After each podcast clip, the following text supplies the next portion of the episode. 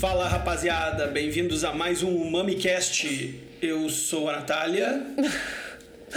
Ai, Thiago. Eu sou a Natália, ele é o Thiago. Ai, meu Deus, sexta-feira nesse clima, tá ótimo. Vamos lá. Bom, pessoal, antes de começar, vocês já sabem aquele recado de sempre. Acessem o. Lá vocês encontram todas as nossas redes, matérias, os vídeos, podcast, tá tudo por lá. É, também acessem a nossa loja, loja.umamimeg.com.br. Lá vocês encontram aquela caneca linda que vive aparecendo no nosso Instagram. É de lá, assim como várias outras canecas, ecobags e camisetas. Então, dê um pulinho lá. Se você é wine geek, vai adorar o que tem por lá. Bom, a gente vai seguir hoje com a nossa série sobre uvas. A gente falou, já falou de uvas tintas e brancas clássicas. Entramos em algumas uvas tintas diferentes, mais regionais, que se encontram em algumas regiões específicas. E hoje a gente vai para as brancas regionais. Lembrando aqui que a gente está escolhendo cinco uvas em cada episódio, porque a gente não tem como se estender demais, senão vocês vão dormir no meio do, do episódio. Então, se vocês sentirem falta de alguma uva, tenho certeza que a gente também está sentindo a falta delas. A, até já, já citaram algumas ali num post nosso no Instagram, já falaram da Taná, que a gente não falou. Então, sim, a gente vai continuar gravando. Uh, mês que vem a gente volta. Não vai ser todos os podcasts sobre isso, mas a gente vai aí colocando sempre que sobrar um tempinho mais castas e pra gente ir trocando esse aprendizado aí. Aliás, deixem nos comentários ou mandem uma mensagem privada também, se quiserem, quem é tímido, eh, com algumas uvas que vocês não ouviram ainda e gostariam que a gente falasse. A gente está anotando todas as sugestões de vocês para os próximos episódios. Bom, então hoje a gente vai começar a falar de algumas uvas brancas regionais. A primeira uva da nossa lista é a Pinot Grigio ou Pinot Gris, dependendo de onde ela está sendo encontrada, né? Pinot Grigio a gente encontra geralmente na Itália, ou vinhos no estilo italiano, Pinot Gris na França. A Pinot Grigio é uma uva, uh, eu vou chamar de Pinot Grigio, tá, gente? Não vou fazer a menção aos dois nomes o tempo inteiro. É, é uma uva bem versátil, porque ela produz vinhos basicamente em dois estilos bem marcantes e bem diferentes entre si. É, geralmente, o mais comum, que a gente encontra mais facilmente, é aquele Pinot Grigio levinho, uh, de valor mais baixo, mais de entrada, que é um vinho fresco, de acidez alta, uh, saborezinhos mais simples, assim, de limão, maçã, bem frutadinho, gostoso para tomar no verão, é um vinho que a gente adora. É, mas também ela pode ser vinificada de uma forma diferente. Na verdade, já começa o trabalho na vinha, né? Se, controlando o rendimento dessa Pinot Gris, é, Pinot. Eu falei que ia falar só Pinot já estou falando Pinot Gris, né?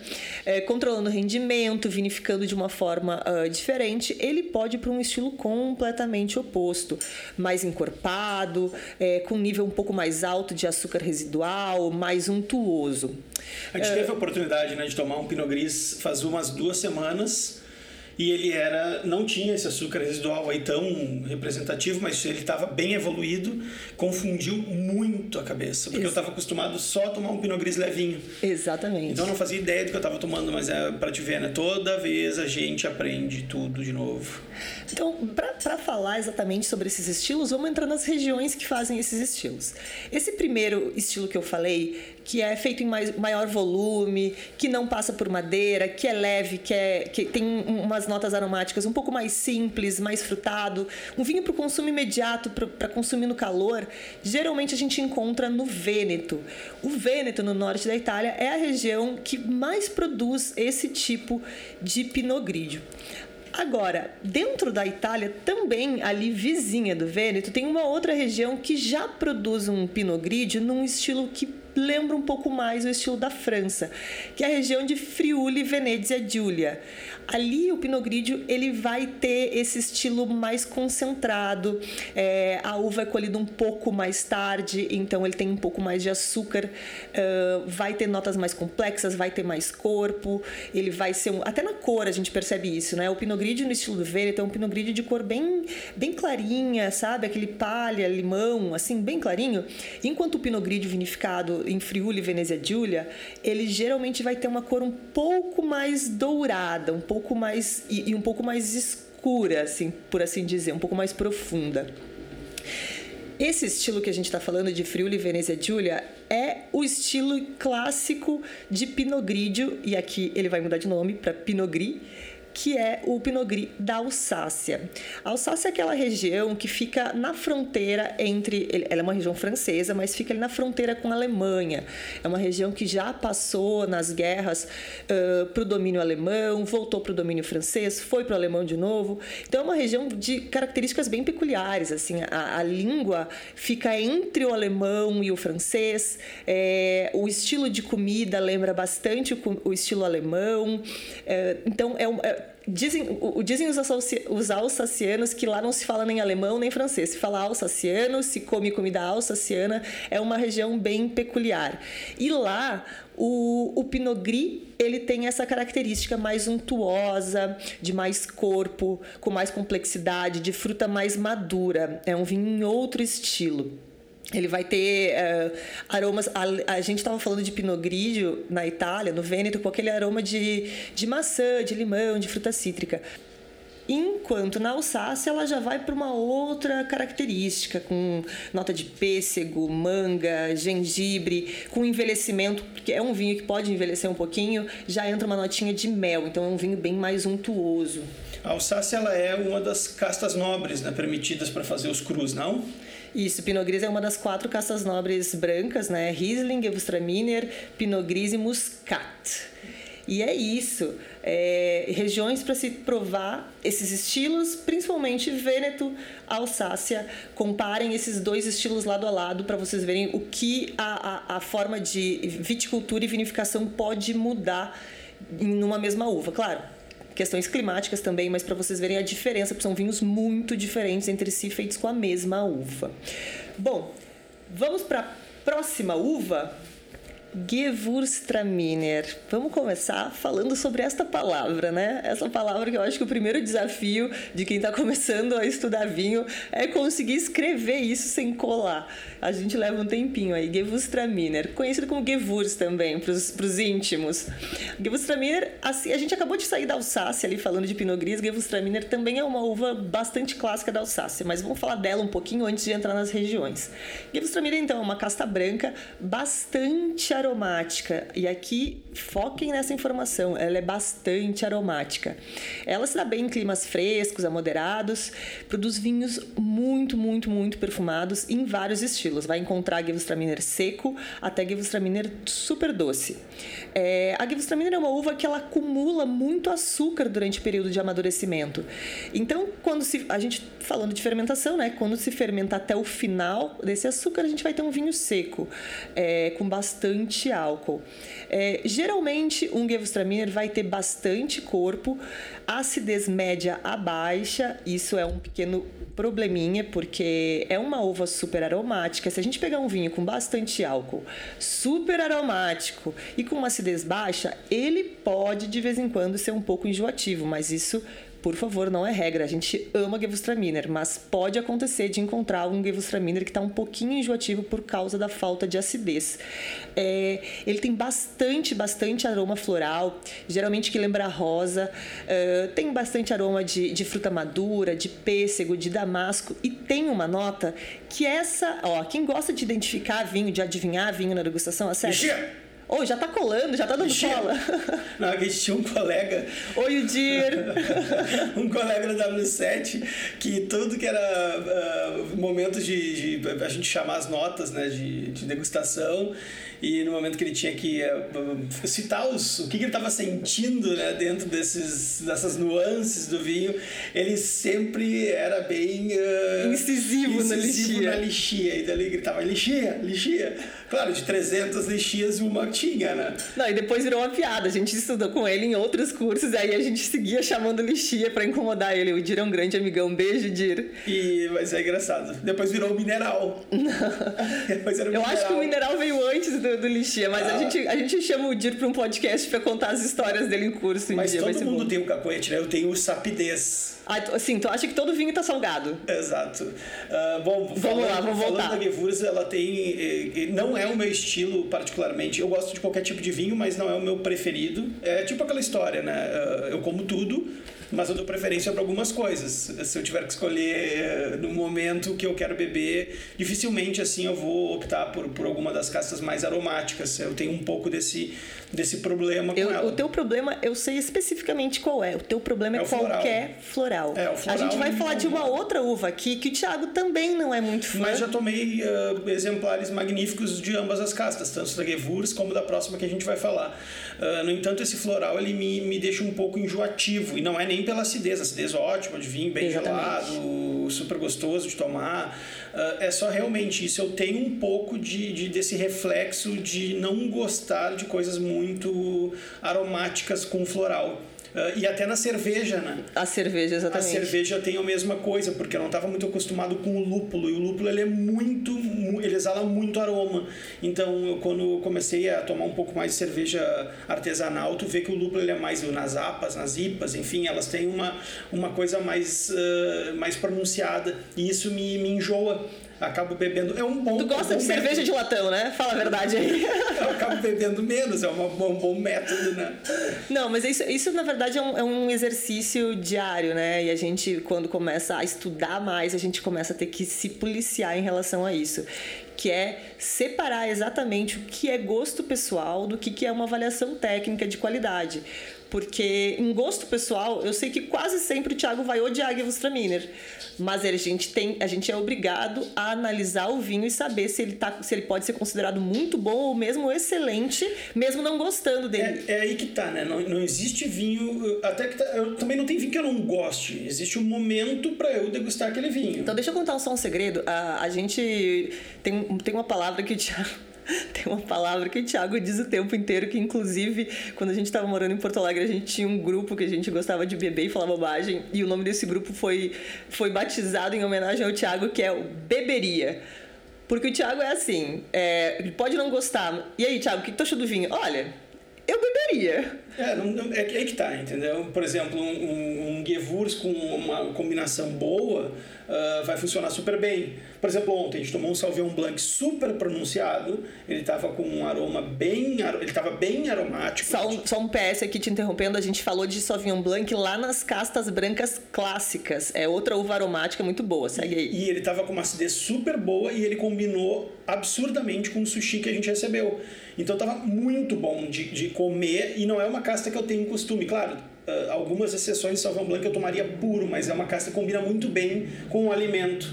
Então muitas vezes a combinação faz toda a diferença aí na tua, na, no teu gostar ou não, né? Deem uma chance, misturem com alguma comida. E, e principalmente foquem em, na hora de beber um vinho, uh, quando vocês estiverem bebendo para estudar, né? Quando estiverem só bebendo por beber, azar, não precisa ficar analisando vinho nenhum. Agora, quando estiverem estudando, cuidado, foquem no, no, na avaliação técnica do vinho e tentem não misturar isso com o gosto pessoal, porque isso pode levar vocês para o caminho errado.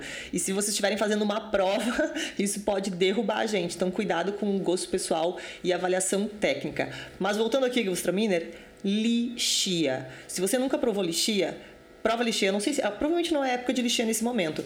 É, mas, na verdade, para entender qual é o estilo da lixia que a gente vai encontrar no Gewürztraminer, a gente encontra, às vezes, no supermercado lixia em calda, uma latinha de lixia em calda. É, a primeira vez que eu comi lixia em calda foi o teu irmão, Thiago, que fez uma caipirinha com isso, aliás, fica a dica, caipirinha de lixia em calda, fica uma delícia.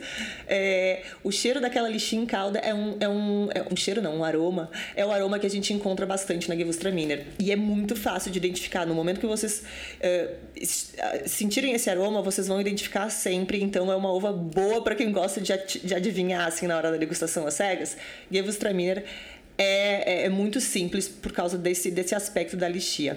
Bom, a gente estava falando antes de Pinot Gris, outra região super famosa para Gewürztraminer é a Alsácia, que é, é a mesma região, na verdade, é a Alsácia na França, essa região que eu falei que fica aí fronteira com a Alemanha, que tem toda essa, essa influência germânica também é, é uma uva que lá vai ter. Vai, vai, a Alsácia é uma região muito ensolarada, então as uvas geralmente têm uma, uma expressão muito boa de fruta. E os vinhos da Alsácia não costumam passar em madeira, eles gostam de preservar bastante essa característica frutada da, da, do vinho. Então, se passar por madeira, geralmente vai ser madeira muito, muito, muito velha, que já não confere mais aroma, e geralmente em tanques muito grandes. Ou passando por inox mesmo para preservar. Então, essa característica de clima muito ensolarado, com um vinho que não passa por madeira, é, vai evidenciar bastante essa característica frutada da Gewürztraminer floral também, enfim, todas as características da fruta, sem é, aromas de vinificação, sem aromas que vêm de malolática, enfim, é uma expressão bem pura. Então, é, quer provar Gewürztraminer? Vai para Alsácia. Tem Gewürztraminer na Alemanha também, mas eu recomendo ir para o clássico mesmo, que é da Alsácia. É, e é isso. Gewürztraminer é isso. Lixia, bastante mel, bastante fruta, e damasco. Bem, bem perfumada. Bem perfumado. Vamos para a próxima? Vamos. Qual é a próxima? Viognier. Também é, é, é, é aromática. Vamos lá. A Viognier, então, é uma outra casta aromática que é cultivada geralmente em clima moderado. É, geralmente o Viognier é, uma, é um vinho, vai ser seco, com uma acidez baixa, média também. Então aqui, novamente, tem que ter muito cuidado na vinificação, porque essa acidez baixa Uh, quando ela é somada a essa, esse aroma bem pronunciado e esse floral que a Viognier também tem, pode acabar deixando o vinho enjoativo se não for bem vinificado. Uh, a gente já provou vinhos que não conseguia tomar de Viognier porque era muita, muito aroma e baixa acidez. E eu já provei Viogniers incríveis. É, geralmente, então, Viognier, os vinhos de Viognier vão ter bastante aroma floral é, e bastante aroma de fruta em caroço, pêssego, damasco. Normalmente não costuma passar muito por madeira, é, isso, na verdade, é uma característica muito comum a uvas aromáticas. É, Sauvignon Blanc não é comum passar por madeira, Gewürztraminer não é comum passar por madeira, porque a madeira pode esconder esses aromas dessas uvas. Geralmente se passa mais uvas brancas não aromáticas pela madeira, como o Chardonnay, por exemplo, que a gente já falou lá no episódio de uvas clássicas brancas. É, bom, falar de, falar de Viognier é falar do Vale do Rhône. É, o lugar onde a Viognier é mais famosa, tem maior é, relevância no mundo, é Condré, que é uma... Olha, olha o meu, meu biquinho Condré, é, que é uma apelação do, do norte do Rhône, é, que produz exclusivamente vinhos brancos. Uh, as outras apelações do norte do Rhône geralmente se dedicam aos vinhos tintos Condré apenas a vinhos brancos. Chateau Grillet. Chateau Grillet, que é uma outra apelação individual que está ali dentro de Condré também. É uma das menores apelações da França, se não estou enganada, é talvez menor. a menor. Acho é. que são 4 hectares apenas.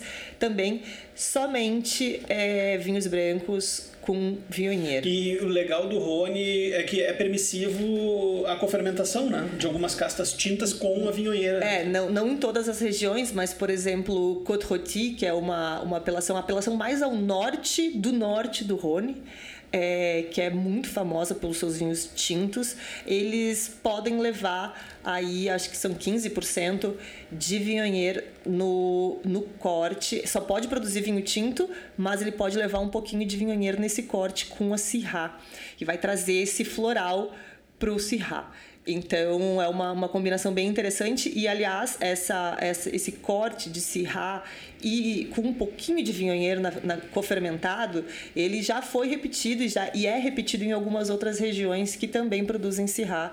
Então a gente já falou quando a gente falou de caças tintas clássicas que um outro lugar muito clássico de Syrah além do Rhône é a Austrália. A Austrália também em algumas regiões tem essa essa tradição de incluir vinhonheiro um pouquinho no corte. É, nesses vinhos de Condré, geralmente eles, eles vão passar um pouquinho por madeira, assim, contrariando o que eu já tinha falado. É, não demais para não sobrepor os aromas da uva, mas é, é para dar uma. uma é, vamos lá, é um vinho. A gente está falando de um vinho mais caro, a gente está falando de um vinho com uma capacidade de envelhecimento maior e essa passagem por madeira vai dar uma ajudada nisso. Mas lembrando que nunca madeira em excesso nessa uva, porque é, se quer sempre manter a característica varietal dessa uva, esses sabores de fruta e os aromas florais. É, é uma casta que a gente encontra em algumas outras regiões, inclusive no Rio Grande do Sul. A gente provou um vinhonheiro muito bacana da vinícola Campos de Cima, que fica em Itaqui é, campanha gaúcha, isso. Itaqui é uma cidade bastante, bem na fronteira com a Argentina. É, e esse, esse vionheiro da Campos de Cima é um vionheiro bem bacana que a gente provou aqui, brasileiro, fácil de encontrar. Provavelmente vocês encontram no site deles mesmo. E fica a dica para quem ainda não provou essa uva. É isso? É isso, vamos para a próxima. Próxima uva, albarinho. Ou alvarinho, né? Ou alvarinho. Depende. Bom, albarinho ou alvarinho, dependendo do país que a gente está falando, é, geralmente é um vinho branco seco de acidez alta. Vai ter corpo médio, vai ter fruta cítrica e vai ter fruta de caroço também. Vai voltar ali para o pêssego e para o damasco que a gente vinha falando nas uvas anteriores. É, por que a gente falou de Alvarinho e Albarinho? As, as, duas principais regiões produtoras do mundo dessa uva são Rias Baixas, na Espanha, e Vinho Verde, em Portugal. Se vocês olharem no mapa, vocês vão ver que são regiões vizinhas, apesar de cada uma estar num país, são regiões bem vizinhas. As duas são regiões que têm é, uma influência marítima muito grande. Uh, na Espanha, ela é chamada de albarinho. Na, em Portugal, vinhos verdes, ela é chamada de alvarinho. Uh, muitas vezes esse vinho feito com essa uva pode ser direcionado para um consumo mais imediato. Aí ele vai ser um vinho sem madeira, é, com bastante nota frutada e de consumo rápido. Mas eles podem também ser vinificados de uma forma mais especial, podem ficar é, em contato com as borras para dar mais corpo, mais complexidade. Então é mais um vinho que pode ser encontrado em diversas categorias de qualidade e de preço. Aliás, já que a gente falou de vinhos verdes, é, vinho verde é uma é um vinho bastante famoso aqui no Brasil. Sempre que a gente posta algum vinho verde no Instagram do Mami, bomba de comentário de gente que adora, su dando sugestão de algumas marcas, é, pedindo sugestão de outras, porque é um estilo de vinho bastante fresco, é, bastante fácil de beber, principalmente no nosso clima. Mas vinho verde, é, ele também é produzido em várias categorias, e um deles é o vinho verde alvarinho. O vinho verde alvarinho ele já vai ser um vinho com um pouco mais de álcool, com uma fruta mais madura. Ele é feito 100% com a uva alvarinho. É, vai ter essa nota de, de, de, fruta um pouco mais tropical, um pouco mais encorpado também. É, Para quem está curioso em conhecer esse estilo de vinho verde, a região mais famosa de, da região de vinho verde para a produção do vinho verde alvarinho é Monção e Melgaço. Então, quando vocês verem no rótulo lá vinho verde e embaixo Monção e Melgaço, se joguem, vocês vão provar um estilo diferente de vinho verde, um pouquinho mais complexo, um pouquinho é, mais encorpado. É, então, para quem está acostumado com um vinho verde super levinho, super é, quase neutro ali, Dá uma procurada nesse vinho verde alvarinho, é, principalmente da região de Monção e Melgaço. Não é absurdamente caro. Tem alguns bem bacanas no Brasil na faixa de 80 reais. Agora eu já não sei mais se está nessa faixa, né? Porque a dólar sobe e desce toda hora, também não sei. Mas até um pouquinho até pouco tempo atrás a gente encontrava alguns nessa faixa de preços super bacanas.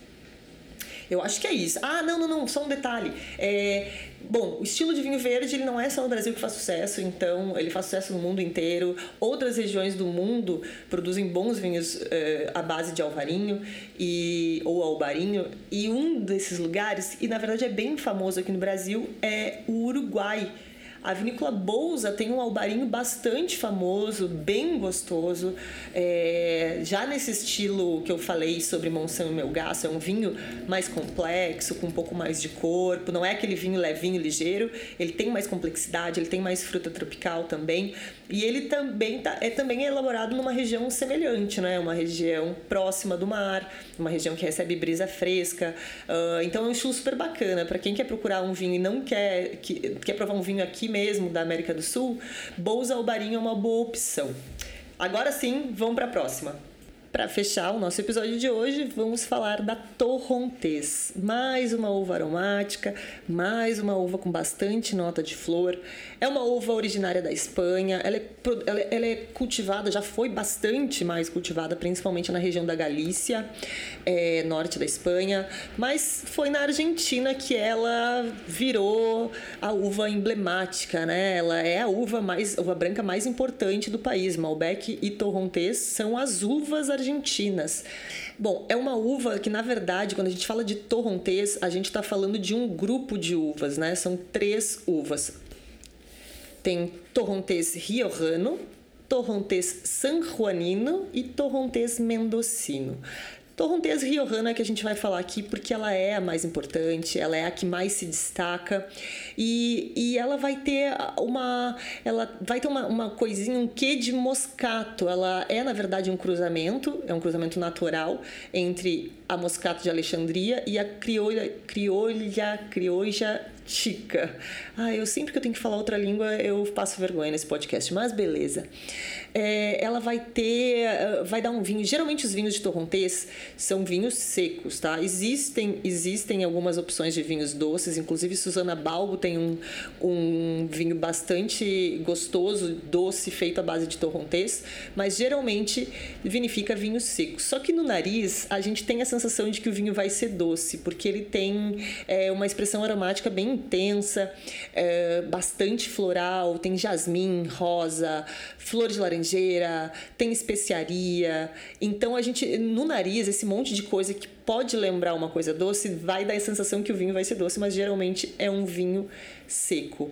É, quando a gente fala de torrontés na Argentina, principalmente a gente está falando de uma região muito importante que é Salta. Salta é uma das regiões mais altas, de maior altitude, cultivando vinho no mundo. Uh, acho que o vinhedo de maior altitude fica em Salta. Um tempo atrás eu falei sobre isso e alguém disse que tem um outro tem vinhedo um que Índia, passou. É, exatamente, que um da Índia passou. É, mas ficava em Salto, pelo menos, era o que eu sabia, o de maior altitude do mundo. O torrontés de Salta, ele vai ser um pouco diferente do torrontés que é produzido em Mendoza, tá? É, o Torrontés de Mendoza, para mim, ele costuma ser um pouco mais enjoativo. Ele, Mendoza é uma região mais quente, é, de menor altitude, então ele intensifica todos esses aromas que juntos viram uma bomba, né? Uma bomba aromática. Mas em Salta não. Em Salta eles ficam mais delicados, mais complexos, fica, uh, fica uma delícia. E já que eu falei de Susana Balbo, é que é difícil pensar em Argentina e não pensar na Susana Balbo, e ela é a rainha da Torrontés. Ela tem um, um vinho que que é o Susana Balbo Signature Torrontés, que ele é fermentado em barrica.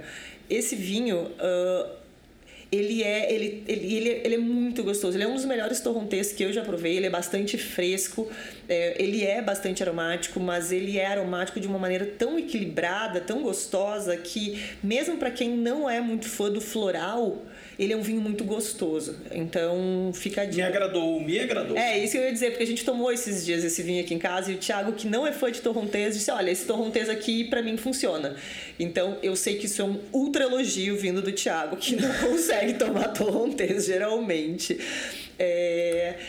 E agora a dica final sobre a uva torrontés. Torrontés é uma uva que combina bastante com uva, com comida uh, picante, com comida com bastante especiaria. Ou seja, comida indiana, comida tailandesa, essas comidas que a gente às vezes tem dificuldade de harmonizar. Torrontés é uma boa opção, porque ela tem aroma suficiente para não ficar apagada diante da comida. Uh, o álcool dela não é tão alto para é, tornar mais picante ainda a comida, lembrando que quando vocês estão falando de comida picante, um vinho com muito álcool vai aumentar a picância da comida. É, e ela, ela, ela consegue, ela tem acidez suficiente para limpar o paladar, então ela é uma uva que funciona muito bem com esse tipo de comida. Então, para quem está aí em casa querendo, hum, sexta-feira, vou pedir uma comida thai, vou pedir uma comida indiana, eu não sei o que harmonizar com tanto é, leite de coco, com tanta especiaria, com tanta coisa. Torrontés é uma ótima pedida. A nossa dica é vai para um torrontés de salta, que vai ser muito mais agradável, vai ser muito mais complexo, muito mais bacana. E eu acho que é isso. Matamos cinco uvas aqui é, cinco uvas brancas mais regionais, que se dão melhor em algumas regiões específicas, que tem mais fama em regiões específicas. A gente vai voltar com essa série de uvas, a gente só não vai seguir ela agora com tanta frequência, porque agora são, foram quatro episódios seguidos sobre uvas. A gente vai recolher algumas sugestões de vocês no Instagram e vamos dar um tempinho assim de um, dois episódios e a gente volta para as uvas já com as sugestões de vocês. Tem muita coisa para falar, tem o que 5 mil uvas no mundo para a gente falar. Então segurem a ansiedade aí se a gente não falou de uma uva que você gostaria de ter ouvido, manda a sugestão para a gente, a gente vai gravar mais episódios sobre este tema. Não esqueçam de seguir o MamiCast ali no Spotify ou no SoundCloud, daí vocês são notificados assim que o episódio entra no ar, porque às vezes a gente esquece de colocar no Instagram na hora, então vocês não vão ficar sabendo se não estiverem seguindo o podcast nessas redes. Também tem Apple Podcasts, iTunes, enfim, tá em todos os lugares. É, voltamos então na próxima sexta-feira. Ah, sim, acabou o mês do, do, do o namoro. mês do romance. Então voltamos na próxima sexta-feira. Uh, episódios normais sextas ao meio-dia. Qualquer Meio-dia. novidade, a gente avisa vocês. E não esqueçam de seguir a gente também lá no Instagram, MamiMag, que lá a gente posta coisa o tempo inteiro e aí vocês vão ter a gente não só uma vez por semana. É Valeu, isso, galera. pessoal. Um brinde com caneca de café, porque é muito cedo ainda pra tomar vinho. Boa sexta e até mais. Boa sexta.